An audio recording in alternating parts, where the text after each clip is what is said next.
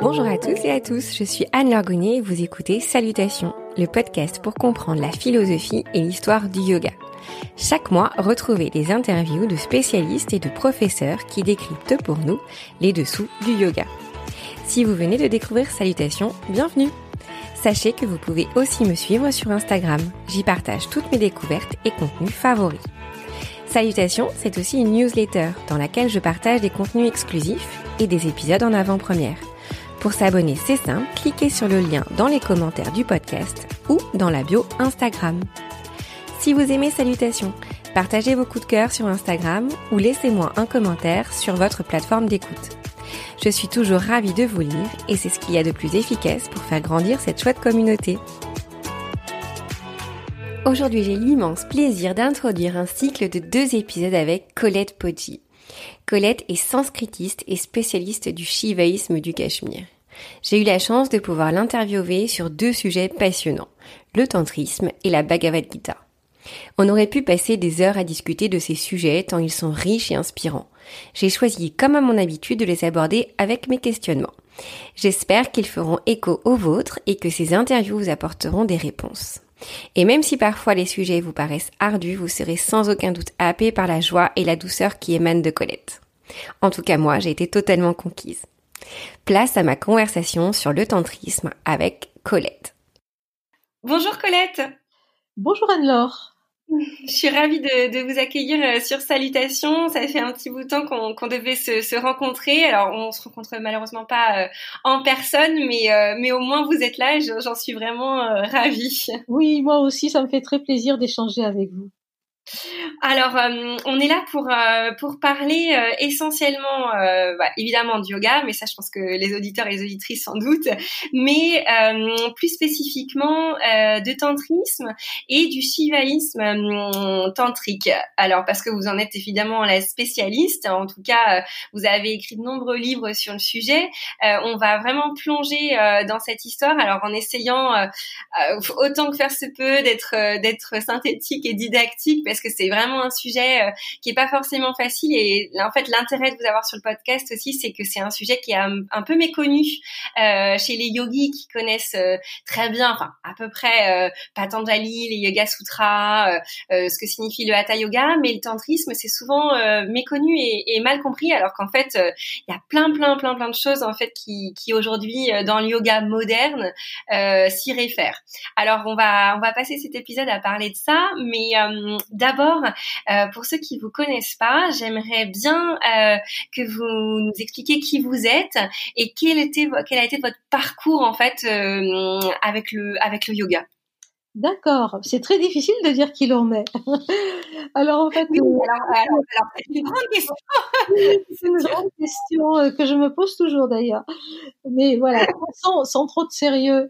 Écoutez, moi si je suis actuellement euh, dans cette, dynamique de recherche et aussi de cours de transmission, parce que je trouve que les deux sont euh, s'auto euh, se complètent très bien.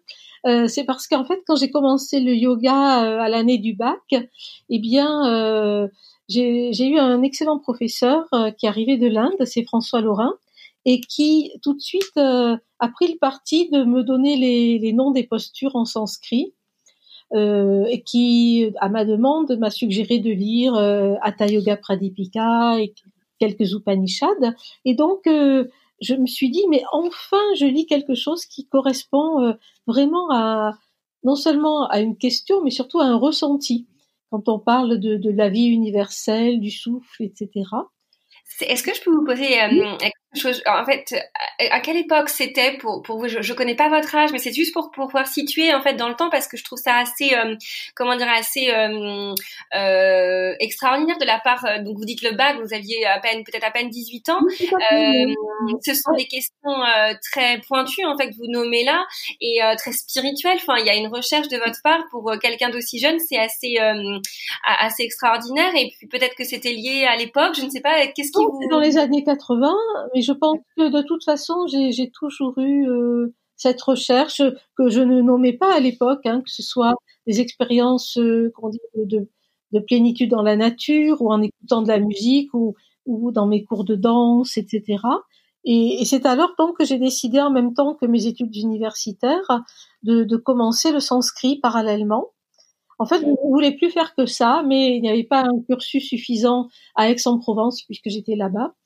Et donc, euh, euh, ça a été vraiment une aventure extraordinaire euh, de connaissances, de connaissances, disons, de découvertes, mais aussi de rencontres. Et je me rappelle d'ailleurs quand François Laurin m'avait dit euh, la toute première fois euh, je débarquais, il me dit mais ah bon tu fais de la danse alors tu veux faire du yoga pour être plus souple?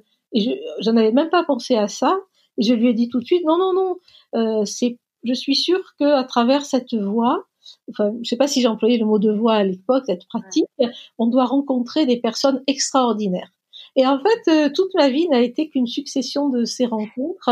Euh, voilà, jusqu'à aujourd'hui, je trouve avec vous, puisqu'il y a cette ouverture, cette, euh, cette effusion, enfin cette diffusion plutôt. Voilà. Et donc, je suis allée à Aix, j'ai fait des, ces études, euh, mais euh, en même temps, j'ai réalisé très vite que moi, ma motivation, c'était de traduire les textes, puisque j'avais compris très vite que très peu de textes sont traduits en eh du sanskrit et surtout dans le dans le domaine du yoga. Et donc euh, j'ai réalisé très vite à la fac que parce qu'on passait par la translittération et pas par la devanagari qui est l'écriture du sanskrit. Et je me disais déjà, c'était pure imagination. Et si je travaille, si je découvre des textes et que je travaille sur ces textes, je ne serais pas à l'aise. Et il s'est trouvé qu'à cette époque-là, je faisais aussi du tai chi chuan. Ouais donc euh, le professeur, mais ça a été vraiment incroyable, m'a dit mais moi j'ai un ami à Paris, un Indien, qui enseigne le sanskrit comme langue vivante. Donc euh, tous les jeudis soirs, je prenais le train euh, en, enfin, en, en voiture. À l'époque, il n'y avait pas encore de, de TGV. Et ouais. à Paris, tout le vendredi, je prenais des cours particuliers à la Sorbonne, etc. En et je repartais le soir.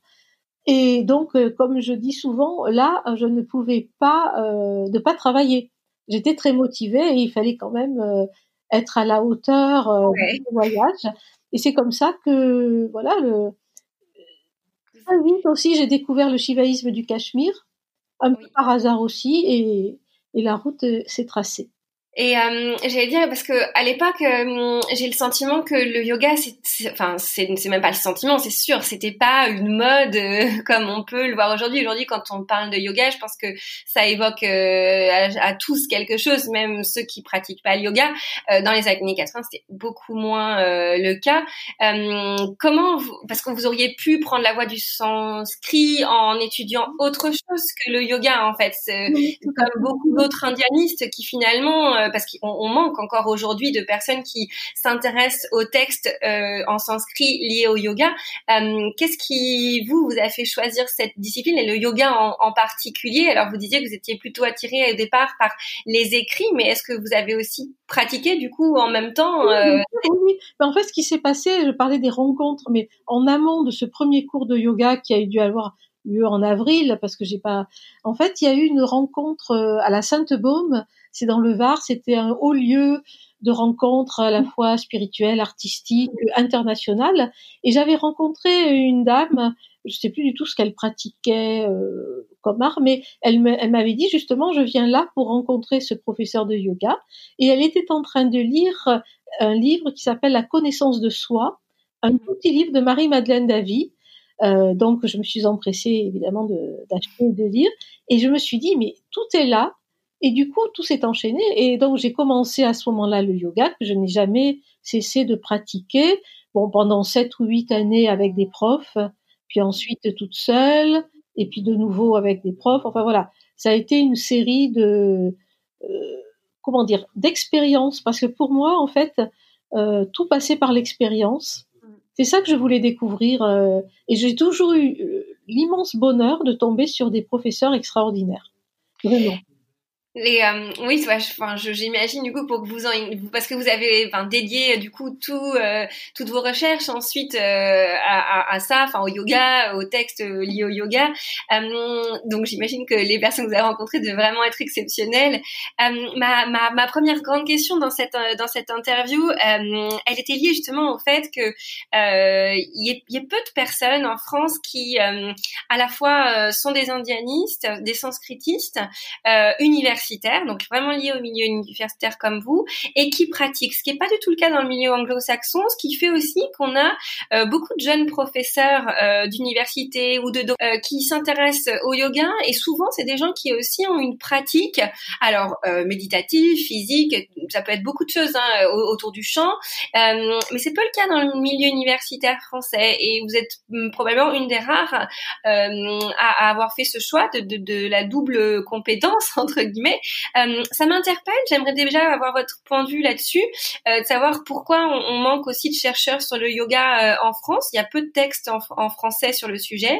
Et puis comment vous vous conciliez bah, les deux en fait, parce que il y a comme une en France, c'est un peu mal vu souvent oui, les deux. Tout à fait. Non, non, mais de toute façon, moi, si vous voulez, j'aurais pu être prof. Enfin, je l'ai été d'ailleurs, hein, prof d'allemand, etc. Parce que je suis allée jusqu'au doctorat. Euh, mais, mais ma vie, ma vocation, on, vit le Svadharma en, en sanskrit, c'était vraiment ce partage de textes. Et j'ai évidemment euh, essuyé des plâtres parce que euh, il est de bon ton, de toute façon, euh, d'être totalement, euh, comment dire, non concerné, de ne pas avoir d'intérêt, d'empathie pour le sujet que l'on étudie. Euh, moi, j'ai vu énormément euh, d'étudiants avec moi, justement, qui parfois faisaient un petit peu de yoga, mais ne le disaient surtout pas.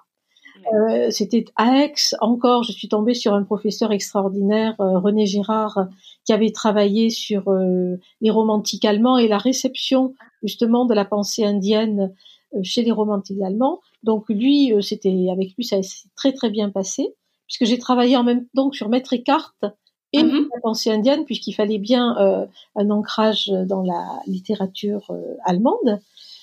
Mais ensuite, je suis venue à Paris, euh, donc dans une équipe du CNRS, et puis j'ai fait un autre doctorat à la Sorbonne avec Michel Hulin pour mmh. continuer de traduire des textes. Et là, vraiment, je me suis rendu compte que même si certains avaient une certaine fibre par exemple pour la spiritualité, etc. Jamais, jamais il ne fallait le montrer. Euh, et moi, justement, dans ma thèse, on m'a beaucoup reproché euh, cela. Par exemple, de parler un peu trop de Liliane Silburn, qui elle était totalement euh, justement dans l'expérience aussi mystique, tout en étant une érudite, une scientifique, une sanskritiste absolument irréprochable.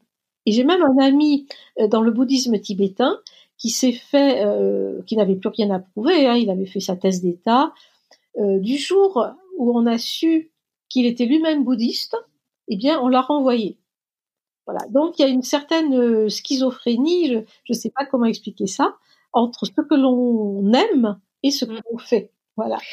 Surtout que bon, bah quand enfin on, le on le lit dans vos livres et je trouve que je le on le lit vraiment beaucoup dans le yoga beaucoup de choses passent quasiment uniquement par l'expérience entre guillemets. Donc euh, ça me paraît aussi euh, je trouve qu'il y a un, un, intérêt euh, au contraire de d'avoir la possibilité d'avoir des gens qui connaissent l'expérience du yoga pour utiliser les bons termes de traduction aussi. Absolument. Ça, ça paraît ça paraît quand même parce que sinon c'est ça reste aride quoi. Alors exactement très érudit et...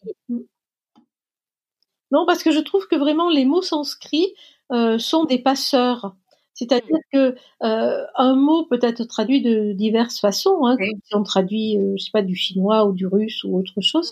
Mais justement, pour avoir ce discernement, euh, bien qu'on ne soit jamais parfait, ça c'est la traduction et de toute façon un art extrêmement difficile.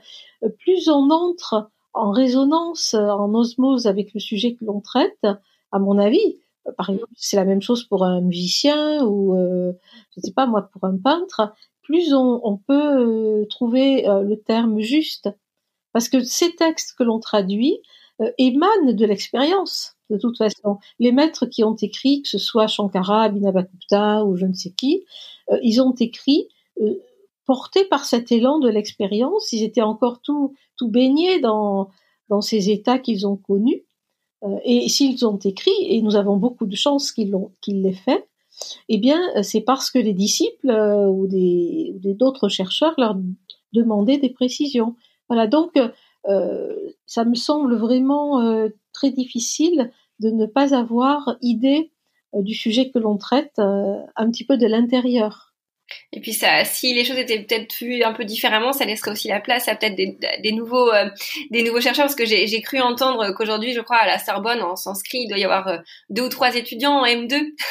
Donc c'est vraiment très peu pour un sujet, euh, enfin pour des textes. le yoga est de, plus en plus, comment dire, un sujet d'attrait pour beaucoup de monde. Et mais voilà, ça, reste un sujet en français qui est quand même assez méconnu. Et quand j'ai commencé à regarder à m'intéresser au texte. Alors heureusement, là, il y a beaucoup de traductions qui sont en train de se faire, euh, notamment euh, euh, sur le sur les, les racines du yoga par exemple. Euh, donc des très bons textes.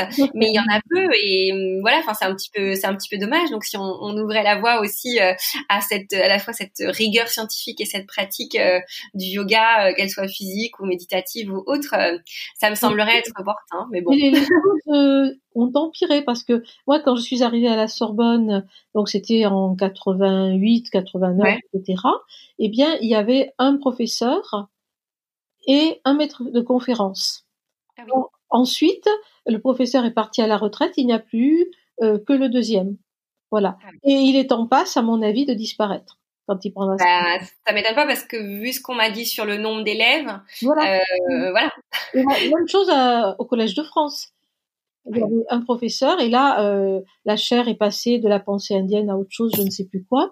Et voilà. Alors que euh, alors que dans, euh, je pense, dans le champ euh, des attentes, aujourd'hui je parle de la France, mais c'est de l'Europe et même plus, plus, eh bien, il y a vraiment une ferveur, une soif de comprendre. Et parmi les, jeunes que je rencontre aujourd'hui, trentenaires et même moins, vraiment, il y a une, une nécessité, je dirais presque une urgence Mm. de, de, rentrer dans ces textes qui donnent mm. peut-être des clés pour mm. mieux vivre notre monde si perturbé aujourd'hui.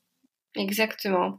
Et du coup, il risque d'avoir un petit, un petit, un petit vide pendant un temps. Ça reviendra peut-être, mais c'est vrai que du coup là, ça, voilà, ça, c'est, c'est un peu dommage.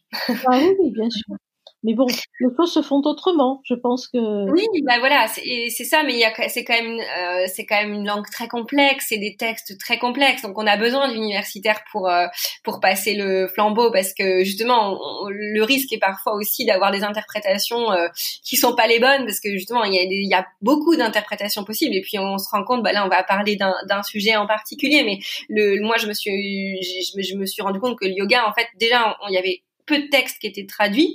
Et, et en plus c'est très très vaste en termes de courant. Et on a souvent enfin aujourd'hui dans le yoga parfois euh, on nous plaque euh, une tradition euh, voilà une authenticité. Et en fait on, dès qu'on regarde un peu à l'intérieur on se rend compte qu'en fait c'est c'est extrêmement nébuleux et qu'il y a plein de choses qu'on connaît pas quoi. Mais c'est ça c'est vrai aussi. Vous avez tout à fait raison. Mais c'est vrai aussi parce que c'est une science très jeune. En fait en Occident, euh, ça fait très longtemps que l'on connaît les Upanishads, la Bhagavad Gita, euh, les Védas, etc. Mais le tantra et donc euh, le yoga, le hatha yoga qui qui est, on pourrait dire, un enfant du tantra. Mm. En fait, ça fait juste quoi depuis les années 60, très, très, ponctuellement, et surtout depuis une trentaine d'années en fait que l'on traduit les textes puisque le tantra a commencé une carrière très difficile, c'est-à-dire qu'il a été rejeté euh, en raison de, l'incompréhension, en restant aux formes externes et aux formes qui n'étaient justement pas destinées euh, aux initiés.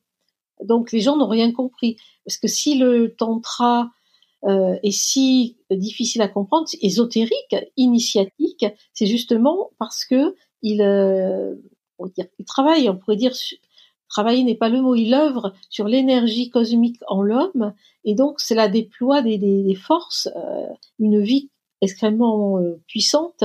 Et donc euh, ceux qui ne sont pas initiés, c'est-à-dire préparés, ne peuvent pas vivre cela. C'est même dangereux. Et justement, je, je, vais rebondir parce qu'on est en train de déployer le sujet euh, que j'ai envie de discuter avec vous. Euh, il y a, vous mettez le doigt sur quelque chose, sur euh, bah déjà au, au, tout départ, le, le, tantra a été incompris souvent parce qu'aussi on avait des missionnaires qui étaient en Inde et qui lisaient les textes et qui regardaient uniquement, enfin jugeaient en fait de leur point de vue euh, dans de, de, de l'époque élisabéthéenne des textes qui leur paraissaient extrêmement euh, euh, voilà tordus et puis dangereux. Mais ça le malentendu a un peu continué. Alors et je pense qu'aujourd'hui même parmi les pratiquants de yoga le, le, le, le temps, mot tantrisme ou tantra reste quelque chose qui est lié soit à des pratiques sexuelles alors ce qui existe hein, mais ne comprennent pas forcément ce que ça englobe et puis quel est le rapport avec le yoga alors c'est extrêmement difficile je sais à définir euh, en quelques mots, mais euh, si vous pouviez nous, quand même nous donner euh, une, des, repères déjà dans le temps et puis philosophie qui fait qu'on peut, bah, par exemple, définir le, tantrisme, le yoga et le tantrisme différemment des yoga sutras de Patanjali. Qu'est-ce qui, qui les différencie, par exemple? D'accord, beaucoup de choses. il y a, un fond commun. Disons que il y a une même visée, c'est la, la, libération ou la délivrance. Hein. Hmm. Ça, c'est la même chose, donc vraiment, il y a beaucoup de choses en commun. Mais je vais partir euh, des sources, c'est-à-dire que ce que l'on connaît aujourd'hui des tantras, euh, ce sont des textes qui sont apparus sous forme écrite vers le deuxième ou troisième siècle euh, de notre ère, hein, de l'ère chrétienne. Voilà. Mais en, en vérité, euh, il est non seulement probable, mais certain, que si ces textes ont été mis sous forme écrite à cette époque-là, cela signifie qu'ils existaient bien avant et que, selon la tradition euh, hindoue, c'est-à-dire même védique, les textes sacrés étaient transmis oralement. Mmh. La parole est première. Ce n'est pas une religion du livre, comme euh, les monothéismes euh, d'Occident. Ce sont vraiment des religions, une, une tradition euh, transmission par la parole. Et on dit même que l'écrit est l'ombre de la parole. C'est-à-dire que l'écrit, euh, pourquoi on s'en méfie autant? Parce que on sait très bien que tout scribe, si attentif soit-il, eh bien peut euh, altérer un mot, sauter une syllabe. Et on le voit bien dans les manuscrits. Voilà. Donc ces tantras euh, ont été sont apparus hein, sous forme écrite donc au début du premier millénaire mais pourquoi? Hein, On va se dire, mais pourquoi, puisqu'on est toujours dans l'hindouisme, hein, mais pourquoi une nouvelle euh, révélation Pourquoi une nouvelle euh, salve de textes sacrés? Eh bien, parce que enfin, les tantras se définissent eux-mêmes comme euh, plus valides, comme efficients à, cette époque-là, puisque le sens de l'ordre cosmique commence à défaillir, le moi, le sens du moi grandit. or, et ils considèrent de ce fait les Védas comme désuets. Les Védas parce qu'ils utilisent des rituels, etc. Alors que le Tantra se fonde sur euh, une réalité euh, qui explique justement les pratiques du yoga, c'est l'énergie cosmique, hmm. ce qu'on appelle la Shakti. Voilà. Donc, il n'y a pas de scission, de césure, d'opposition totale entre les Védas, le texte fondamental de l'hindouisme, et les tantras. C'est une sorte de continuité, mais euh, comment dire, colorée par une autre, une autre pratique qui est celle de l'énergie cosmique. Alors, oui, vas-y. Allez-y, non, non, allez-y. Non, alors donc, euh, quand c'est apparu, évidemment, ce n'est pas apparu du jour au lendemain, il y a cinq grands courants qui se sont formés, Shiva, alors, qui honoraient Shiva, Vishnu, Shakti, donc qui est une énergie féminine. Hein. Mm. Euh, l'énergie, la puissance est du côté du féminin euh, pour euh, l'imaginaire indien. Puis Ganesh et puis le soleil, Surya. Donc il y avait cinq grands corpus de tantra. Ceux que l'on connaît le plus aujourd'hui, qui semblent le plus abondants, ce sont les tantras shivaïtes. Et après un peu les tantras vishnuites et de Shakti. Mais ça, c'est voilà, c'est les autres, euh, actuellement, on a beaucoup moins de textes, mais ce qu'il faut dire, c'est que euh, si l'on dit, par exemple, qu'il y a 1000 textes, hein, c'est juste pour faire une proportion, peut-être qu'on en a perdu 900. Euh, ouais. Voilà. Donc, ce que l'on on connaît très peu de supports donc textuels, et parmi ces supports, beaucoup sont, on pourrait dire, corrompus parce que ils étaient sur des feuilles de palmier ou des écorces de bouleau. Donc, c'est normal que l'on sache peu encore, bien qu'on ait beaucoup de textes encore à traduire. Hein, ça, le, travail est là. Mais, comment dire, on ne peut pas espérer, espérer faire vraiment le tour du sujet et, et, être certain de ce que l'on dit, que ce que l'on dit est juste. Voilà, ce sont des hypothèses très important aussi à souligner, c'est sûr, parce que on a aussi tendance à voilà à, à, à dire que les, enfin, certains courants, euh, des nouveaux courants euh, de yoga euh, euh semblent dire que voilà il y a des il y a des lignées très pures qui viendraient de centaines d'années auparavant et que c'était écrit noir sur blanc et qu'on sait que c'est comme ça, enfin écrit noir sur blanc. Ils, ils accordent l'importance à la place de la de la parole, mais voilà ils ont tendance à dire que tout est calqué, tout est authentique, alors qu'on se rend bien compte qu'il y a bien sûr il y a des choses qu'on peut qu'on peut qu'on connaît, mais il y a encore plein de choses à à, aborder quoi. Ah oui, c'est une science très très jeune. Voilà, exactement. Donc attention, attention au discours euh, trop, trop sur le sujet. Euh, je, je, vais, je voulais quand même vous demander euh, dans la définition du tantra, parce que tous ceux qui nous écoutent, la plupart du temps, sont des personnes qui ont qui ont connu le yoga via la pratique physique et des pratiques souvent peu peu spirituelles au départ. donc souvent on pose la question de savoir ce qu'il y avait quel était le yoga euh, au, départ euh, dans ces pratiques? Est-ce que euh, les postures physiques avaient leur place? Ou est-ce que c'est venu après? Et s'il y a, est-ce qu'il y a un yoga spécifique au tantrisme? Grande question, hein, il faudrait faire pour répondre à tout ça. Vous allez vous lancer là-dedans, j'en suis certaine. Donc tout d'abord, ce que l'on peut dire, c'est vu ce que l'on connaît aujourd'hui, il semble, hein, dans les textes que l'on mmh. traduit, que les postures aient eu beaucoup moins d'importance euh, il y a euh, quelques siècles. Hein, que c'était justement euh, surtout euh, cette, cette aspiration à vivre l'éveil de la même façon que le Bouddha hein, finalement, mmh. à travers surtout une, des expériences de la conscience, c'est-à-dire des prises de conscience du corps bien sûr, mais aussi du souffle, euh, et également de toute cette hiérarchie d'états euh, qui partent justement euh, de l'état de veille concret, disons, ancré dans le, les objets des sens, les objets de l'esprit. Et puis, comment peut-on parfois quitter cette, dire cette disparité, cette variété d'objets de conscience pour en arriver. Alors là, je vais, je, franchis tout d'un un bon évidemment, à un état de conscience sans objet. C'est-à-dire, c'est comme si on décollait avec un avion hein, de la Terre, avec toute cette les arbres, des paysages, etc., que l'on s'élève vers le ciel.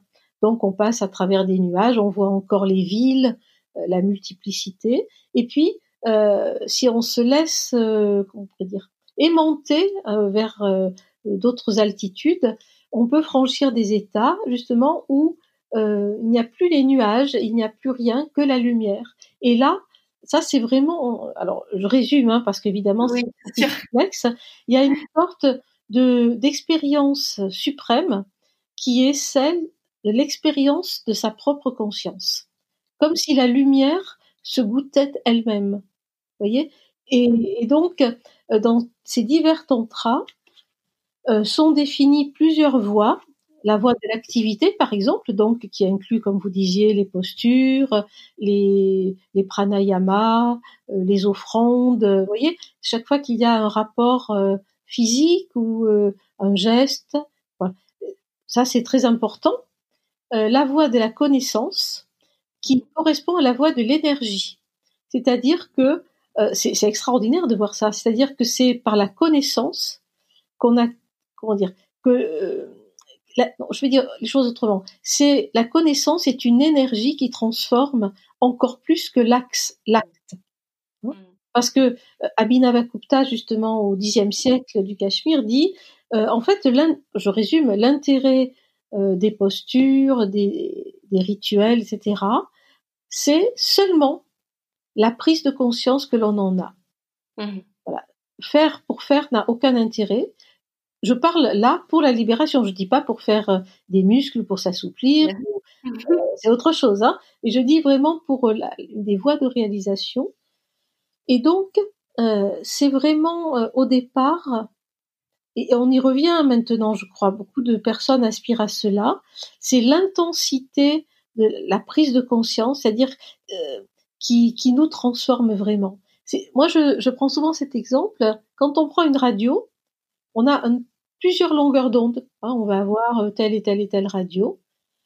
Eh bien, pour nous, c'est un peu pareil. C'est comme si l'on pouvait régler la fréquence pour avoir une fréquence bien euh, pesante. Enfin, euh, voilà, je fais ci, je fais ça, ou, ou intensifier cette fréquence pour parvenir justement jusqu'à la vibration de la conscience. Mmh ça, alors, c'est évidemment après la voie de la connaissance que nous avons vue, c'est la voie de l'élan.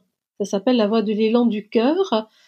C'est une voie justement dans laquelle il n'y a presque plus besoin de, de pratique parce qu'elle est spontanée et, directe.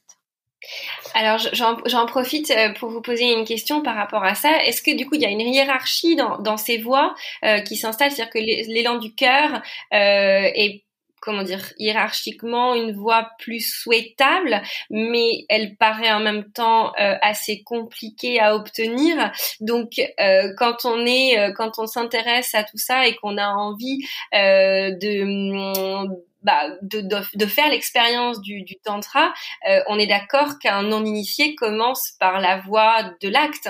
D'accord. Mais alors, justement, certes, certes, dans leur approche, il y a une hiérarchie, puisque la première demande beaucoup d'efforts, la voie de l'activité, des pratiques, etc.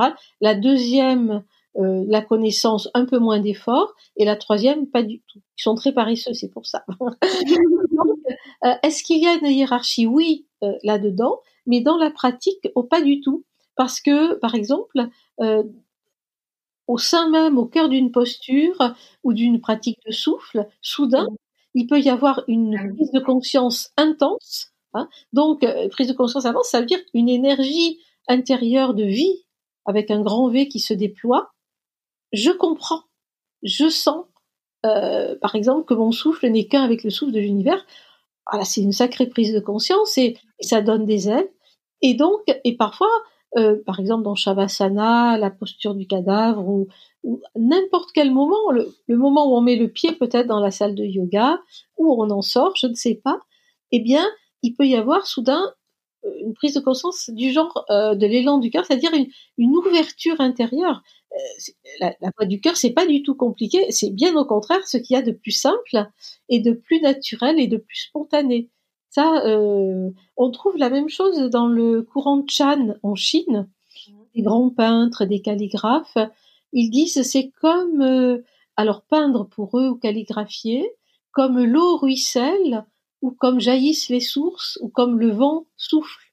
En fait, c'est, tout ce travail finalement de déconstruction euh, des habitudes, des je dois, des, des paraîtres, et retrouver en fait l'inné, quelque chose de, euh, de spontané, mais qui est en consonance avec la réalité cosmique. Hein, c'est quelque chose finalement de très simple. Quand on a un tout petit bébé, et bien son regard euh, transmet cela finalement. Complètement. C'est dans mon sujet en ce moment. Justement, j'entends euh, ce que vous dites et je crois que je comprends déjà euh, mieux en fait déjà ce, ce qu'est la ce qu'est la voix de l'élan du cœur. Alors en revanche, j'ai lu tout à l'heure on, parlait la, de la de Liliane Silburn donc qui est une grande érudite et sanskritiste et qui euh, s'est beaucoup intéressée donc euh, au shivaïsme du Cachemire et qui a elle-même elle-même euh, cherché et fait l'expérience bah, de ses voix. C'était une grande mystique. Mais justement, quand j'ai lu son livre,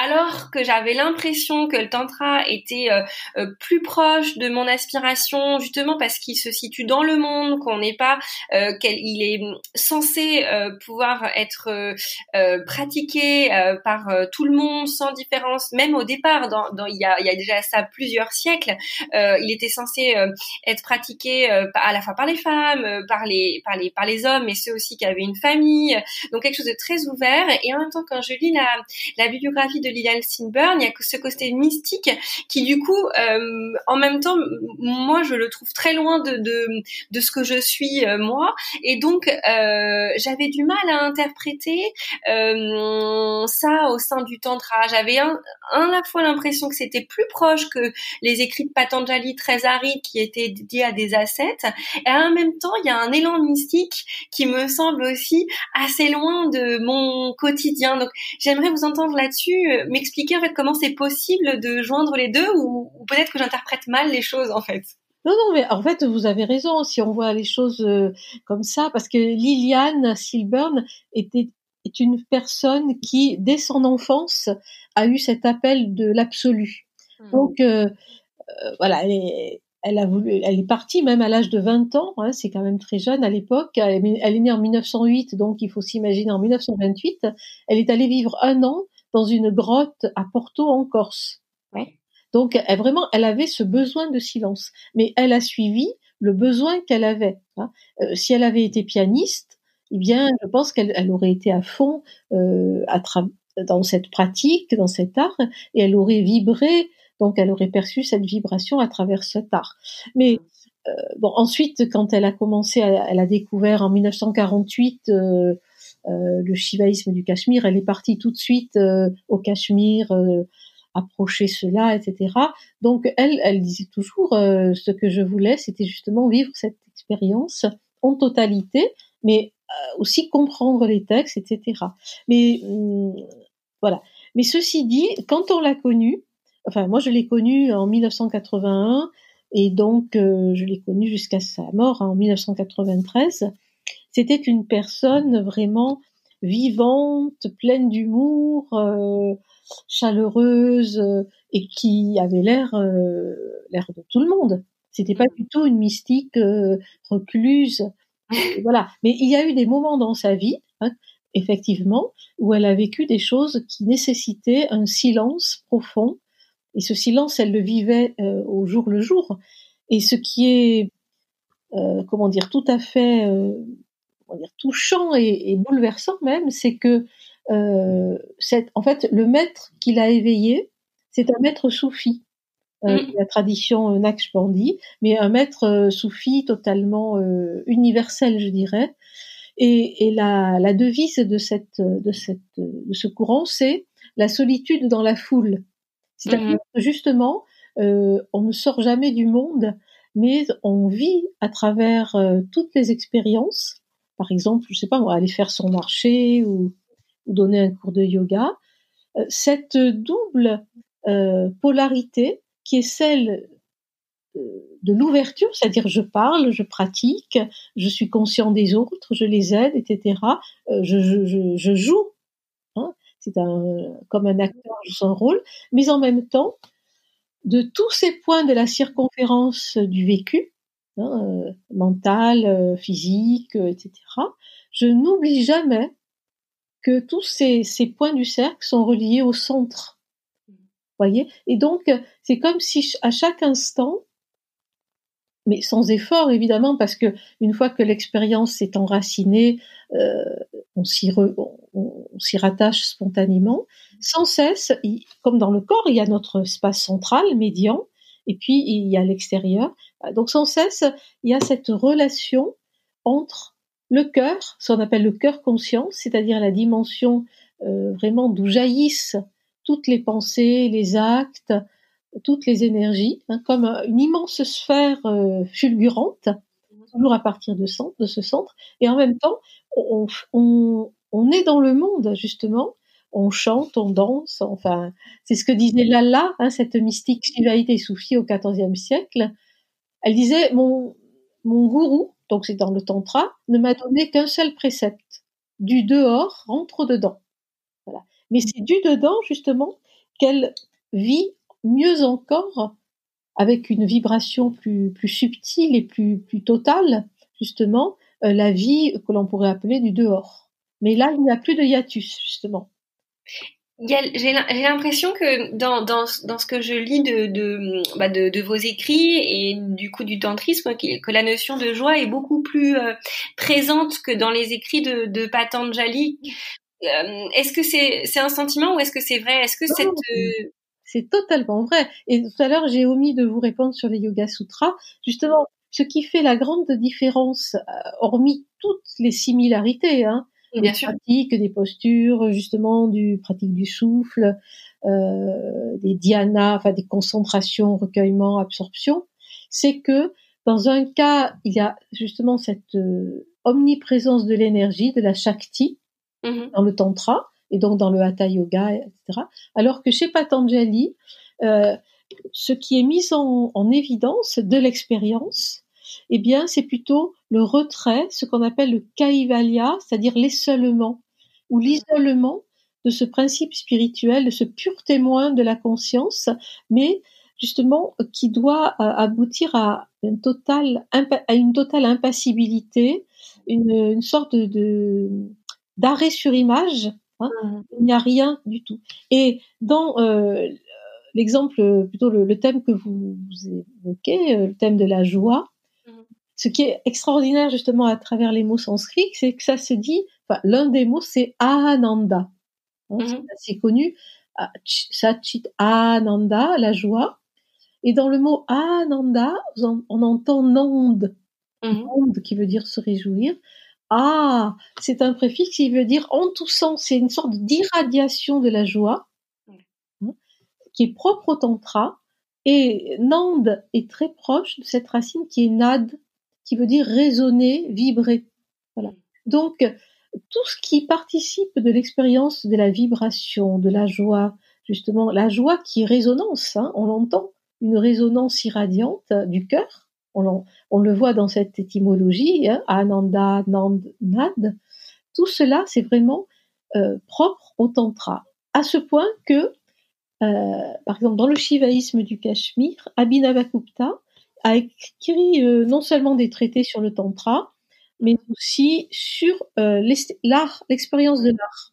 Oui, oui. Et dans un, un, passage des tantras, justement, il parle de l'expérience de l'émerveillement. Mmh. Et il dit que cette expérience de l'émerveillement est comme une éclosion, en fait, euh, de la conscience, comme une sorte de d'expansion, on pourrait dire, hein, d'épanouissement euh, de la conscience qui était comme, dit-il, recroquevillée en elle-même. Alors l'individu, euh, justement centré sur l'ego, euh, se protège.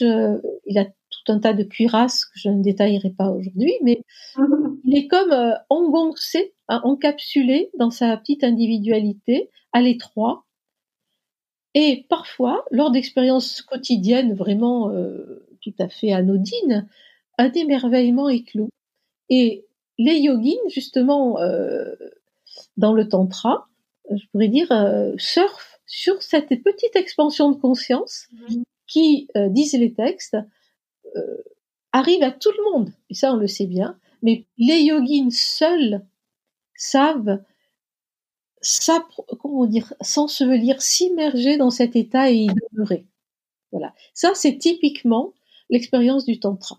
C'est-à-dire que toute expérience même la peur, même euh, l'évanouissement, si on, même euh, par exemple le, euh, le vertige, mmh. pour celui qui est à l'affût, qui est vigilant, eh bien toute expérience, même la colère, hein, qui, qui soudain donne une sorte de déflagration d'énergie, la colère peut être dépolarisée. On garde l'élan de l'énergie et le côté négatif tombe de lui-même. Voilà. Donc ça, c'est vraiment euh, l'esprit des tantras. Et, et du coup, c'est vrai que c'est très différent des yoga sutras. Oui. c'est le sentiment et c'est marrant parce que je pense que ce, ce que vous dites, ce que vous décrivez, je, je, je pense que c'est plus ça parle plus aujourd'hui euh, on pratique pas en yoga que les Yoga Sutras. Pour autant, euh, bah, voilà, on, se réfère, euh, même si c'est un texte euh, superbe, enfin superbe, je sais pas si c'est le mot, mais en tout cas plein de sens, les Yoga Sutras. c'est vrai qu'on a tendance à, à, je sais pas pourquoi, sauter toute cette étape avec tous ces textes autour du tantra qui, qui pourtant nous parleraient beaucoup plus, à mon avis, que les Yoga Sutras. Mais, mais il faut, il faut aussi bien les comprendre. et ça encore, Abhinavakupta le dit à la fin, et même dans les tantras, il est toujours dit, parce que ces tantras n'étaient pas destinés à être lus par tout le monde, oui. c'est lu par ceux à qui euh, le maître euh, avait faisait confiance parce qu'il avait discerné euh, une qualification. Déjà, quelqu'un de droit intérieurement, de moral, qui n'allait pas utiliser s'il y en avait des pouvoirs pour comment dire assujettir autrui. Vous voyez, c'est vraiment très important ça. Et mais les Yoga Sutras, c'est un texte absolument merveilleux, hein, qu'il faut pas du tout euh, euh, déprécier. Mais c'est vrai que pour nous aujourd'hui, euh, de toute façon, euh, les tantras sont plus, euh, qu'on peut dire, correspondent plus à nos attentes et à notre art de vivre. Et, d'ailleurs, ils se définissent ainsi. Hein. Ce sont des textes qui sont destinés à des périodes de confusion, de, profond, de, de profond désarroi, de difficultés, de conflits. Euh, et ils disent un petit peu, c'est comme un médicament euh, que l'on va donner, euh, beaucoup plus efficace qu'un rituel ou qu'un mantra du Veda. Hein, c'est comme si on est un, assez bien portant mais un petit peu malade, on peut prendre des choses bon assez douces. Hein, ça serait le Veda. Mais si vraiment il y a une grande crise, alors il faut quelque chose de puissant, d'efficient. Et donc cette efficience, c'est la Shakti.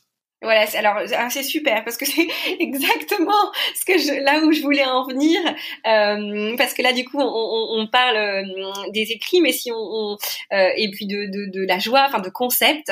Alors la, la, Shakti est aussi un concept, mais ce que je veux dire c'est que hum, la Shakti c'est la base euh, du, du tantrisme et, et justement c'est via cette cette énergie euh, que que tout va se créer en fait, et parce que c'est avec elle qu'on va jouer, qu'on va justement atteindre cet émerveillement. Donc j'aimerais bien euh, qu'on parle justement de, de, ce concept. Aussi parce que euh, on le voit apparaître dans beaucoup euh, de textes aujourd'hui euh, qui sont pas forcément liés au tantrisme. On fait on fait beaucoup appel à cette énergie féministe, euh, féminine. je fais du féministe parce qu'on parlait d'écoféminisme. Euh, voilà, ma langue a fourché, mais c'était parce que je voulais en venir. C'est quoi là C'était on, on, on, reparle beaucoup de cette énergie cosmique, un peu à toutes les sauces. Euh, j'aimerais bien comprendre avec vous de quoi il s'agit et euh, justement quelle est la force de cette énergie et pourquoi euh, euh, bah, ça en fait quelque chose d'à et beaucoup plus efficient quand on a envie de bah, justement de, découvrir l'émerveillement et de, creuser toute cette partie du tantrisme? D'accord. Alors, je vais prendre deux exemples. Je ne sais pas si c'est simple, mais c'est parlant. C'est que aujourd'hui, nous vivons dans un univers dont nous ne connaissons pas les limites. Hein. Euh, on connaît un petit peu mieux grâce aux travaux en astrophysique, mais il faut bien qu'il y ait une origine. Donc euh, peut-être, hein, peut-être, je dis il faut bien, mais c'est une hypothèse. Donc si l'on euh, imagine avant même le Big Bang, il y a une théorie aujourd'hui qui s'appelle le BBB, Before Big Bang. Donc qu'y a-t-il? Aujourd'hui, nous avons des moyens techniques, scientifiques hein, pour dire, essayer d'investiguer ce, ce champ. Mais euh, il y a mille ans, deux mille ans ou plus en Inde, il n'y avait que l'imagination. Et donc, euh, on se pose de même ces questions. Et donc, avant que surgisse l'univers, que se déploie la manifestation cosmique, il y a une conscience, c'est-à-dire il y a une conscience divine, on va l'appeler divine ou universelle, mais cette conscience, a besoin évidemment d'une énergie comme un, peintre ou d'un musicien. Hein. il faut euh, une énergie créatrice. Donc en Inde, soit l'énergie est scindée de la conscience, et c'est le dualisme, comme dans le Samkhya, et donc euh, un peu dans les Yoga Sutras, soit, euh, et dans certains tantras évidemment, soit on conçoit pas intuitivement que la conscience et l'énergie ne sont que les deux aspects de la même euh, réalité. Voilà. Par exemple, euh, je pense souvent l'exemple de Mozart. Vous savez, lorsqu'il a, il est sur son lit de mort et il, entend lui-même. Si vous avez vu le film Requiem, Amadeus, pardon. Je l'ai pas vu, mais du coup, je vais aller le voir. non, non, mais c'est sublime.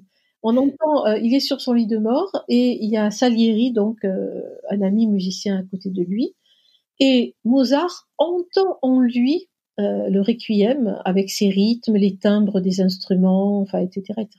Il dicte la partition à euh, Salieri. Voilà. Et Shiva, alors si on est dans le shivaïsme, hein, c'est un petit peu cette conscience qui entend en lui euh, cette création harmonieuse. Hein, c'est comme une orchestration de l'univers et qui à la différence d'un homme euh, ordinaire, même Mozart, eh n'a pas besoin d'instruments hors de lui. Tout se passe à l'intérieur. Il conçoit dans sa conscience cette orchestration, cette symphonie, et elle existe.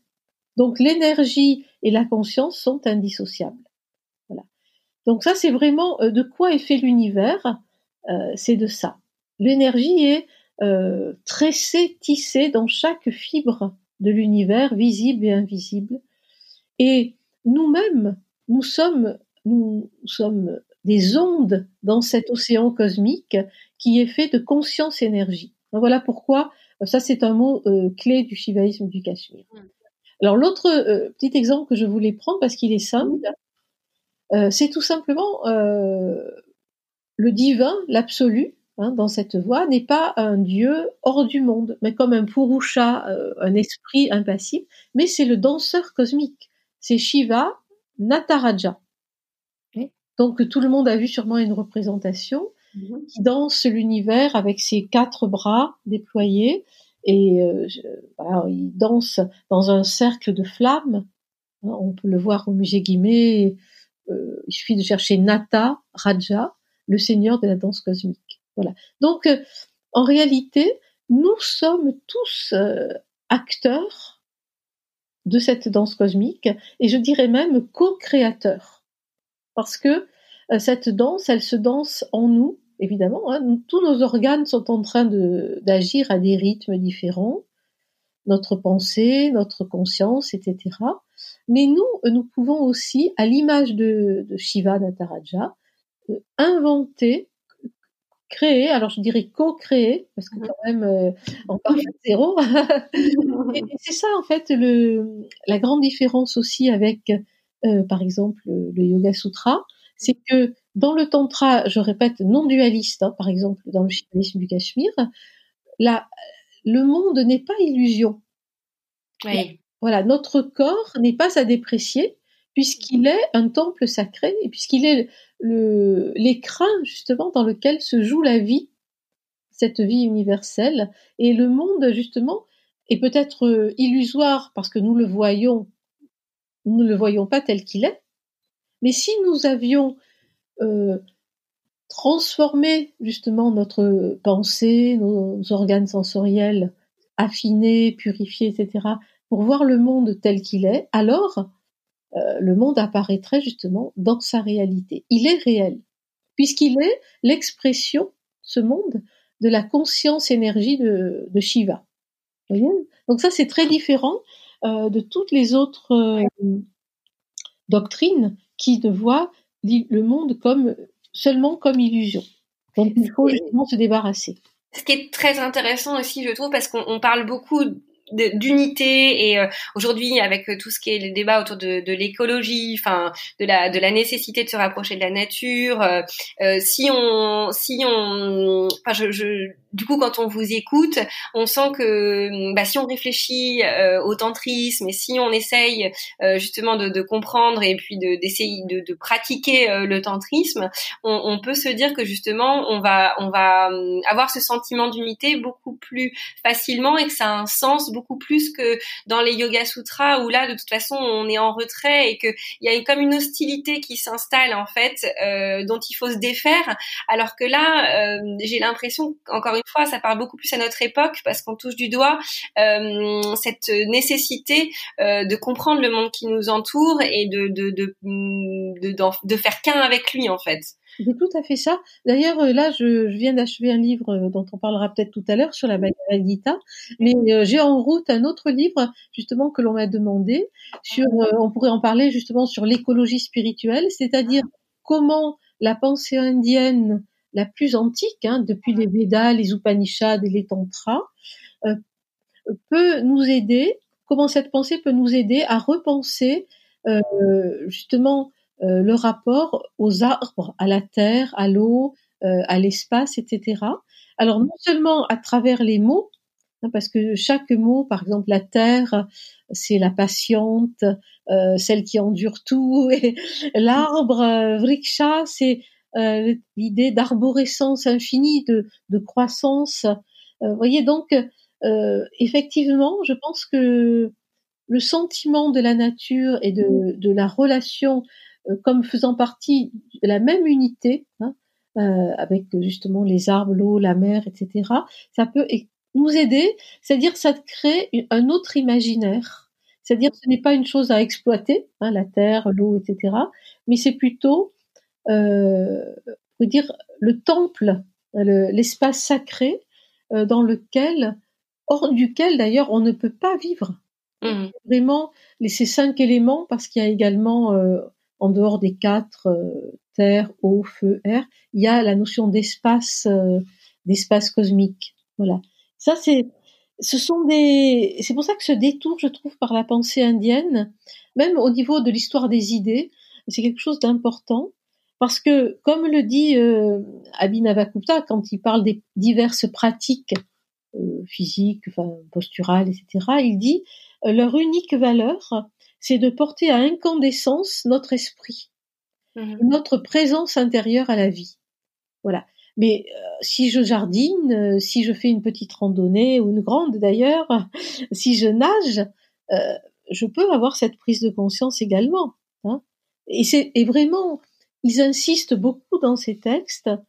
Enfin, je dis Abhinavakupta, toute cette lignée, en disant qu'un simple geste, vraiment une circonstance banale, peut-être l'occasion, l'occasion justement de cette euh, jonction yoga à cette réalité infinie qui est à la fois intelligence cosmique mmh ou conscience et énergie indissociable.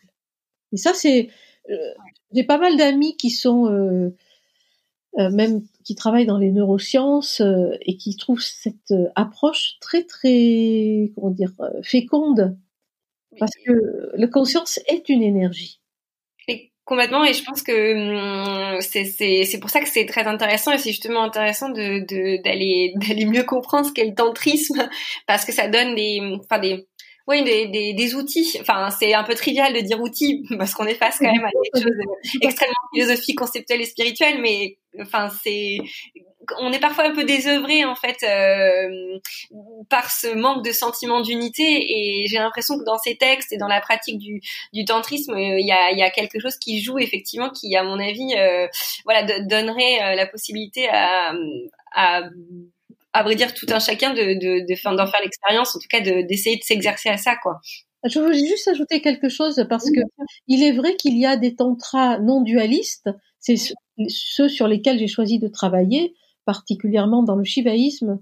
Faudrait dire toujours shivaïsme non dualiste du Cachemire, mais on est un peu paresseux. Mais il y a aussi des tantras dualistes et des tantras que l'on appelle dualistes et non dualistes à la fois. Hein.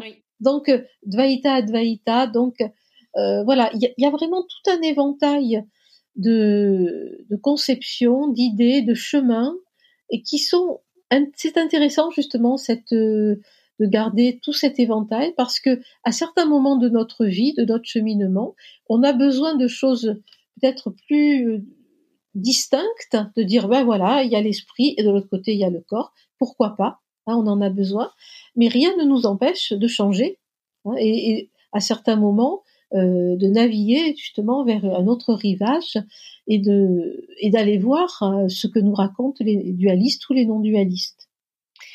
Alors oui, ça, ça fait euh, justement. Euh, je, je vais, je vous, ai pas posé la question au départ et on a navigué, on a parlé du shivaïsme du Cachemire, on a, on a parlé du tantrisme et on a, voilà, on a parlé euh, de beaucoup de courants et j'ai pas, je vous ai pas demandé de spécifier parce que on est parti dans la discussion, mais euh, peut-être quand même là, avant, avant qu'on, enfin, on, va, ah, j'ai encore quelques questions. Je suis désolée, le, le temps passe, mais j'ai encore des, des quelques questions.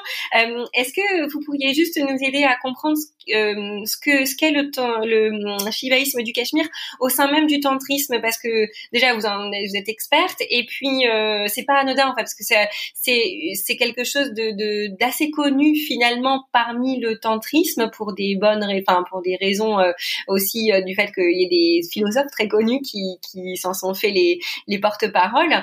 Mais comment on le définit au sein du tantrisme? Quelles, quelles sont les spécificités si on peut dire ça? Alors donc on avait vu que le ce que l'on connaît en tout cas du tantra, est apparu vers les premiers siècles de notre ère, on va dire deuxième, troisième siècle. Alors le shivaïsme du Cachemire, quant à lui, euh, les premiers textes que l'on connaît n'apparaissent que vers le huitième, neuvième siècle.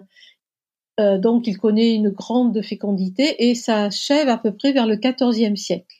Alors ce qui fait euh, vraiment sa, sa, spécificité, son originalité, c'est que le Cachemire, euh, à cette époque-là, donc vers le 8e, 9e siècle, était un lieu, un haut lieu vraiment à la fois spirituel, on peut dire intellectuel, artistique, euh, pourquoi pas scientifique, parce que les, les Maharajas de toute l'Inde avaient une résidence euh, là pour l'été, hein, un peu comme la Suisse pour être au frais, et donc ils avaient à cœur justement d'inviter euh, les plus prestigieux des, savants, des maîtres spirituels, etc.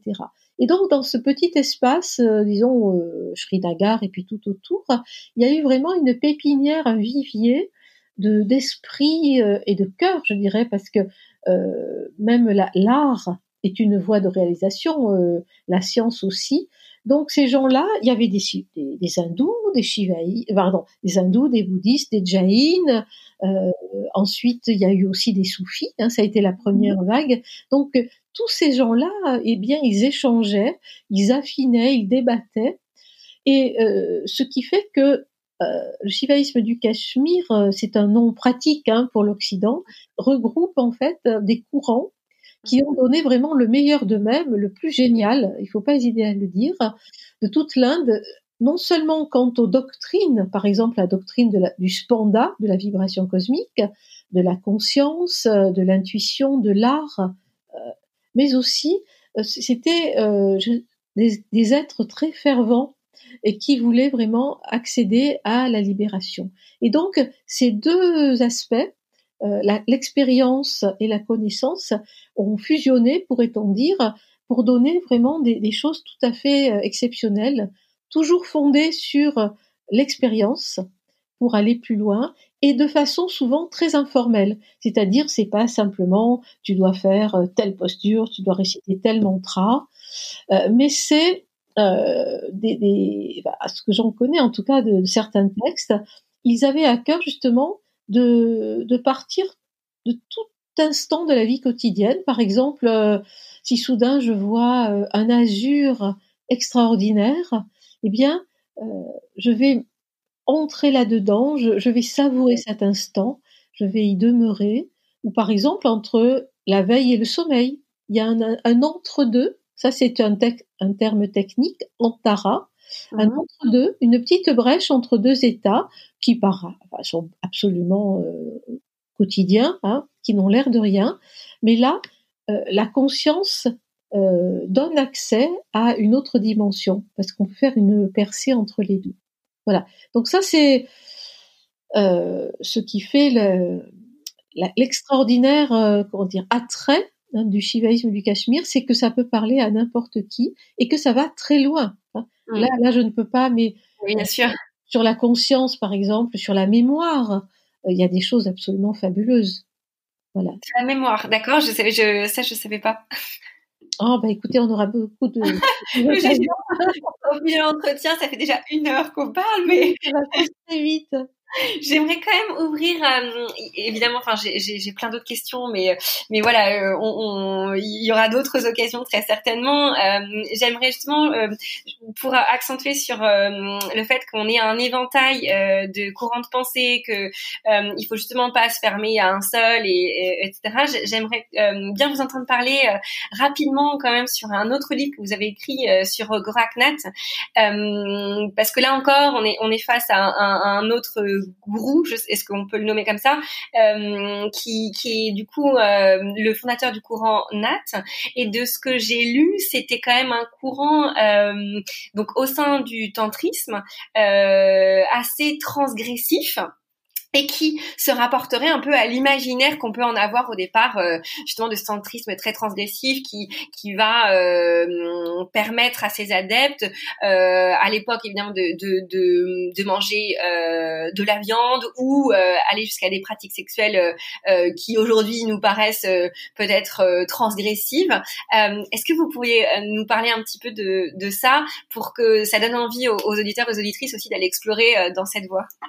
Oui, oui, bien sûr. Donc euh, Goraksha ou Goraknath, en fait, euh, tout à fait, fait partie du euh, de cette tradition qu'on appelle les Nath Yogines, qui est toujours vivante aujourd'hui d'ailleurs, hein, qu'on peut rencontrer en Inde. Euh, en fait, ils sont vraiment typiquement euh, dans on dire dans le climat, hein, dans l'effervescence du tantra, en, en, utilisant justement ce qu'on appelle les cinq ma. C'est les, les makara, c'est-à-dire les lettres ma, c'est-à-dire manger du poisson, matsya, mamsa de la viande, madhya, même boire des boissons enivrantes, euh, mudra, des, des, grains qui sont en général euh, euh réservés plutôt au rituel védique, et maituna, qui est l'union érotique, hein, l'union amoureuse. Voilà. Donc, euh, Abhinavagupta aussi en parle, hein, vraiment. Euh, alors pourquoi euh, utiliser ces, pratiques?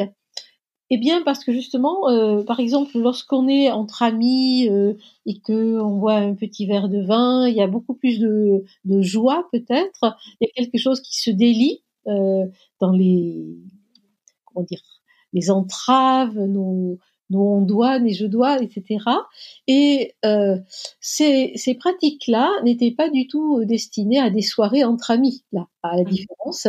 C'était juste des, ce qu'on appelle des chakras, hein, un peu comme les chakras. C'était des cercles initiatiques, par exemple, où euh, la femme du gourou pouvait initier un disciple, etc., etc. Ensuite, ce que nous pouvons en lire aujourd'hui, hein, c'est-à-dire ce que nous pouvons euh, juste lire des traductions que nous avons, euh, ça a été fait peut-être euh, par des connaisseurs, mais peut-être parfois par des gens euh, qui, qui, connaissaient un peu moins bien les choses. Mhm. Et il faut savoir que tout le langage qui est employé euh, dans ces tantras par rapport à ces rituels correspond à ce qu'on appelle le langage crépusculaire, c'est-à-dire sandhya, c'est le crépuscule, Bacha, Sandhya Bacha. Euh, ça veut dire que euh, le crépuscule, on ne voit pas bien les choses, c'est en demi-teinte, hein, c'est un clair-obscur. Et ces textes, justement, étaient écrits dans, un langage crypté pour n'être accessibles vraiment qu'aux initiés, c'est-à-dire ceux qui avaient les codes.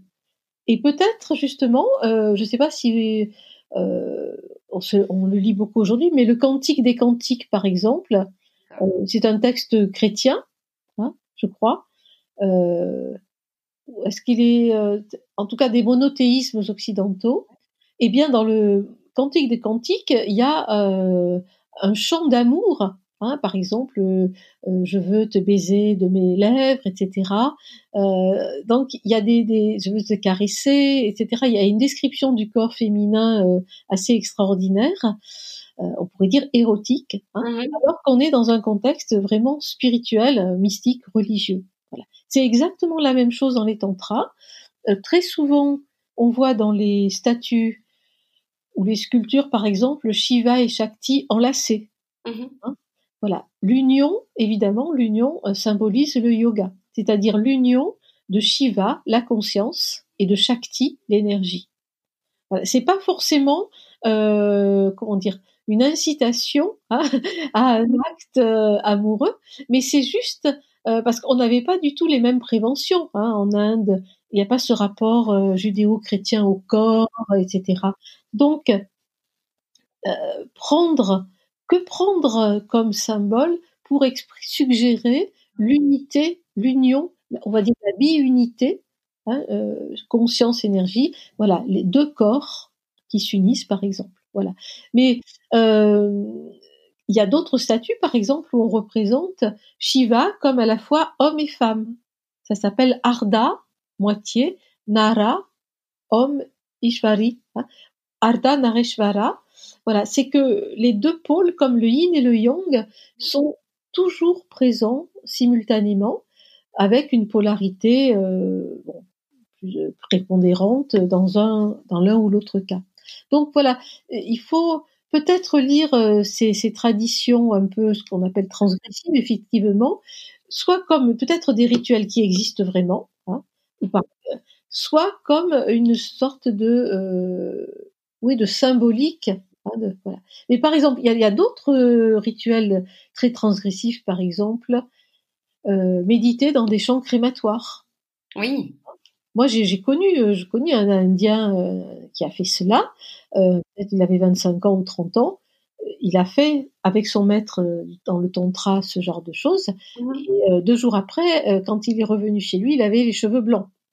Hein. C'est-à-dire qu'il a une telle émotion. Vous savez, ça arrive parfois. Hein. oui, bien sûr. Les, cheveux deviennent gris. Donc voilà. C'est en fait pour pour jouer un peu avec ces apparences. Mmh mais, mais il ne faut pas euh, y accorder, je crois, trop d'importance. Mmh. Ouais, c'est ce, oui, c'est ce qu'on dit. C'est quoi En tout cas, c'est bien de, de, les de les connaître et de, de savoir que ça existe, mais effectivement, c'est c'est pas forcément euh, ce, ce qui représente totalement le, le tantrisme justement. Ça, si on s'y attache trop, on voit pas tout, tout le reste en fait et tous les tous les textes euh, qui existent euh, et qui sont voilà. plus proches de ce qu'on pratique. mais de toute façon, quelle que soit la pratique, quelle que soit la pratique, il faut toujours se souvenir de ce que dit Abhinavagupta dans le Tantra Sara, justement, que toutes ces pratiques, aussi diverses soient-elles, le bain, le culte, l'oblation, la méditation, le pranayama, ne valent que par la prise de conscience. Hein. voilà. Et celle-ci, c'est la pure science. C'est vraiment ce qui nous transforme. Parce qu'on peut faire des milliers de choses sans être présent. Ça n'a aucun sens. On peut les faire aussi par euh, évocation mentale, bhavana, si on est vraiment présent à ce qu'on fait, ben on peut faire une séance de yoga aussi par l'esprit, hein, ou un rituel, euh, etc. Donc euh, c'est une d'une ampleur extrêmement comment dire riche. Hein. voilà et, et, en fait on est toujours invité dans le tantra, ça c'est le tantra qui veut dire tram, hein, tram universel, à comment dire inventer sans cesse, à participer euh, activement, hein, euh, pas avec velléité, mais disons à entrer dans ce mouvement de la vie, à pas rester en retrait, à pas bloquer les énergies, mais à plutôt les, à les ouvrir, hein, à les épanouir.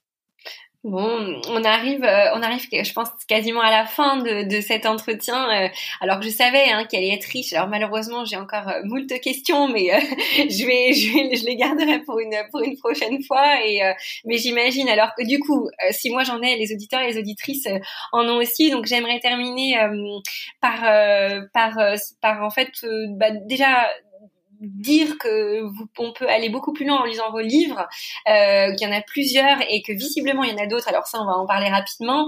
Euh, moi, celui que j'ai lu et que j'ai trouvé euh, simple d'accès et qui, qui, reprend pas mal de choses qu'on s'est dites, c'est les sept joyaux du, du tantra shivaïte, rencontre avec sept maîtres du Cachemire médiéval. Euh, moi, je l'ai trouvé très très accessible. Euh, et, et, qui donne beaucoup de beaucoup d'informations et qui permettent de creuser sur tous les concepts qu'on a évoqués.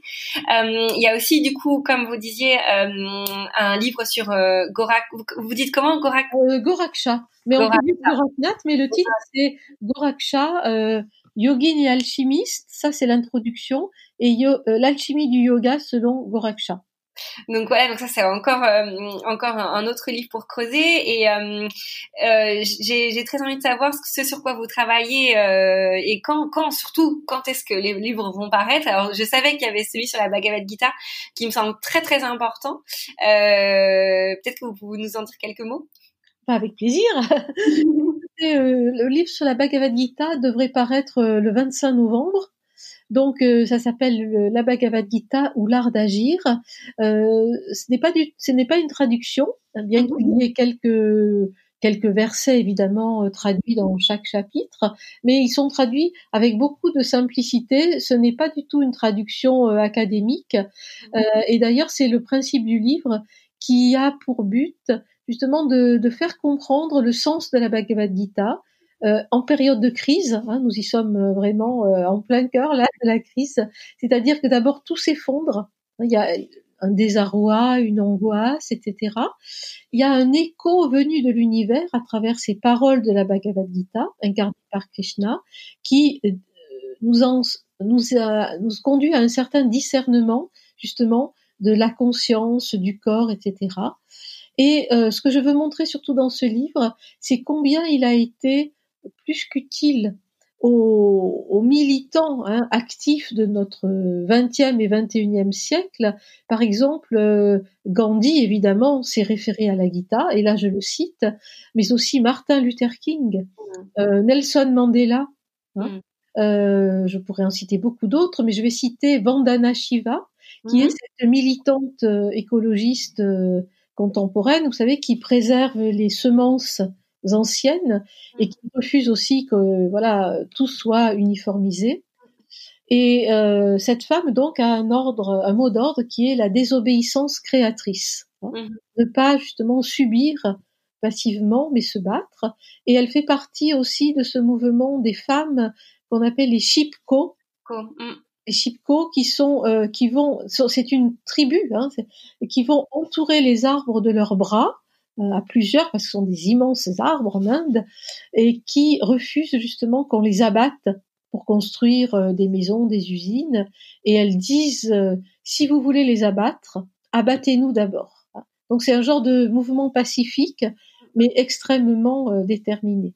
Voilà. Donc ce livre sur la Bhagavad Gita, en fait, parle de cet enseignement, hein, c'est-à-dire agir mais sans se soucier des fruits de l'acte, dans le sens sans se soucier pour nous. Hein.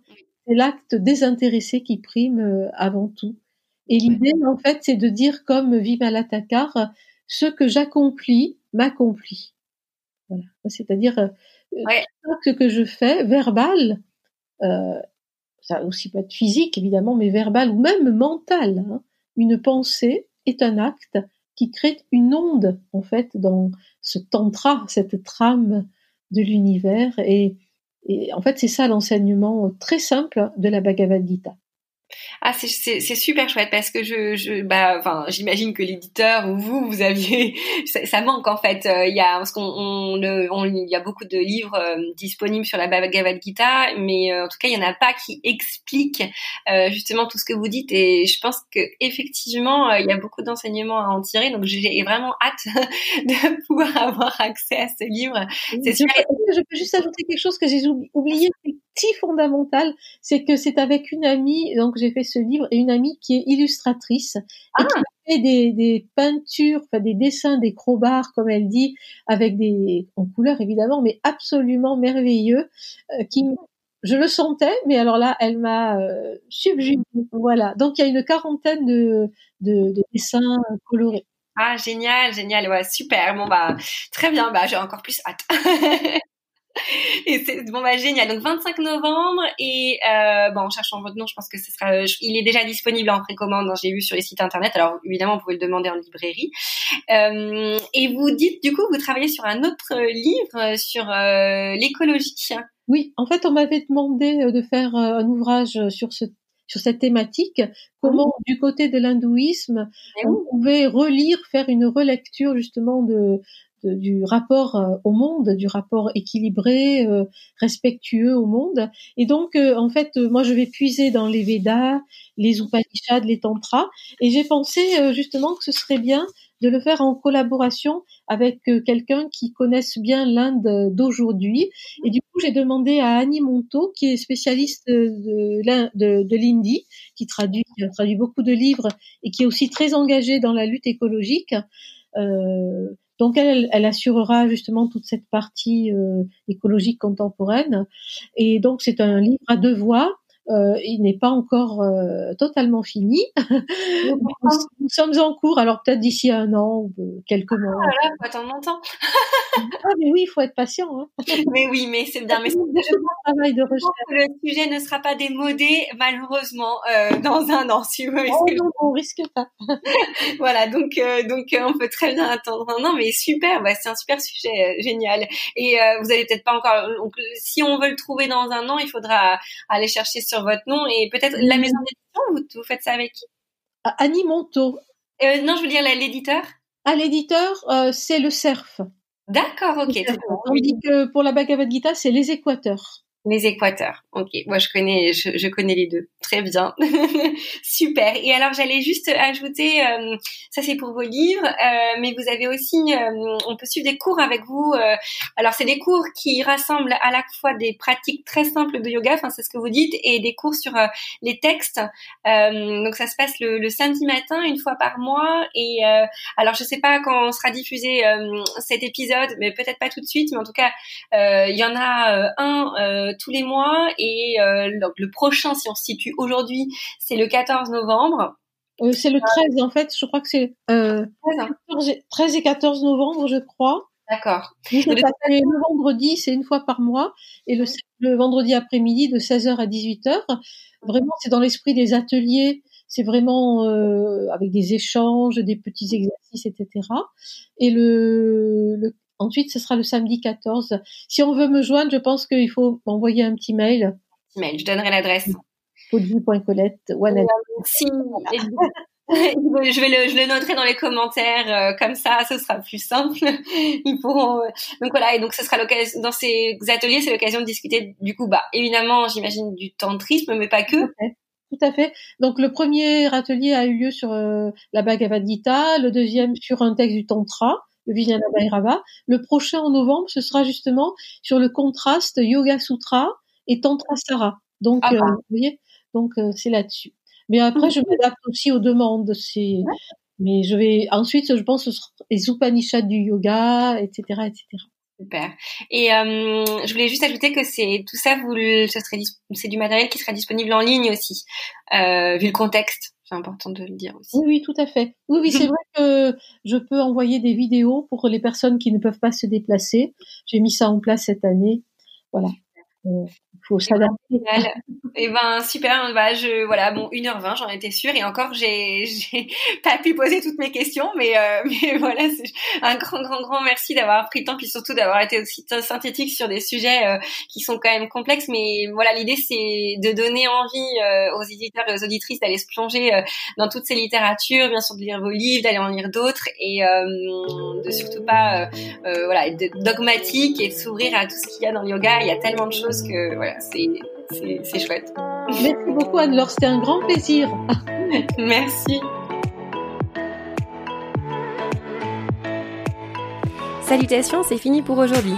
Merci d'avoir écouté cet épisode. Si vous avez des commentaires ou des questions, n'hésitez pas à m'en faire part sur Instagram. À très vite!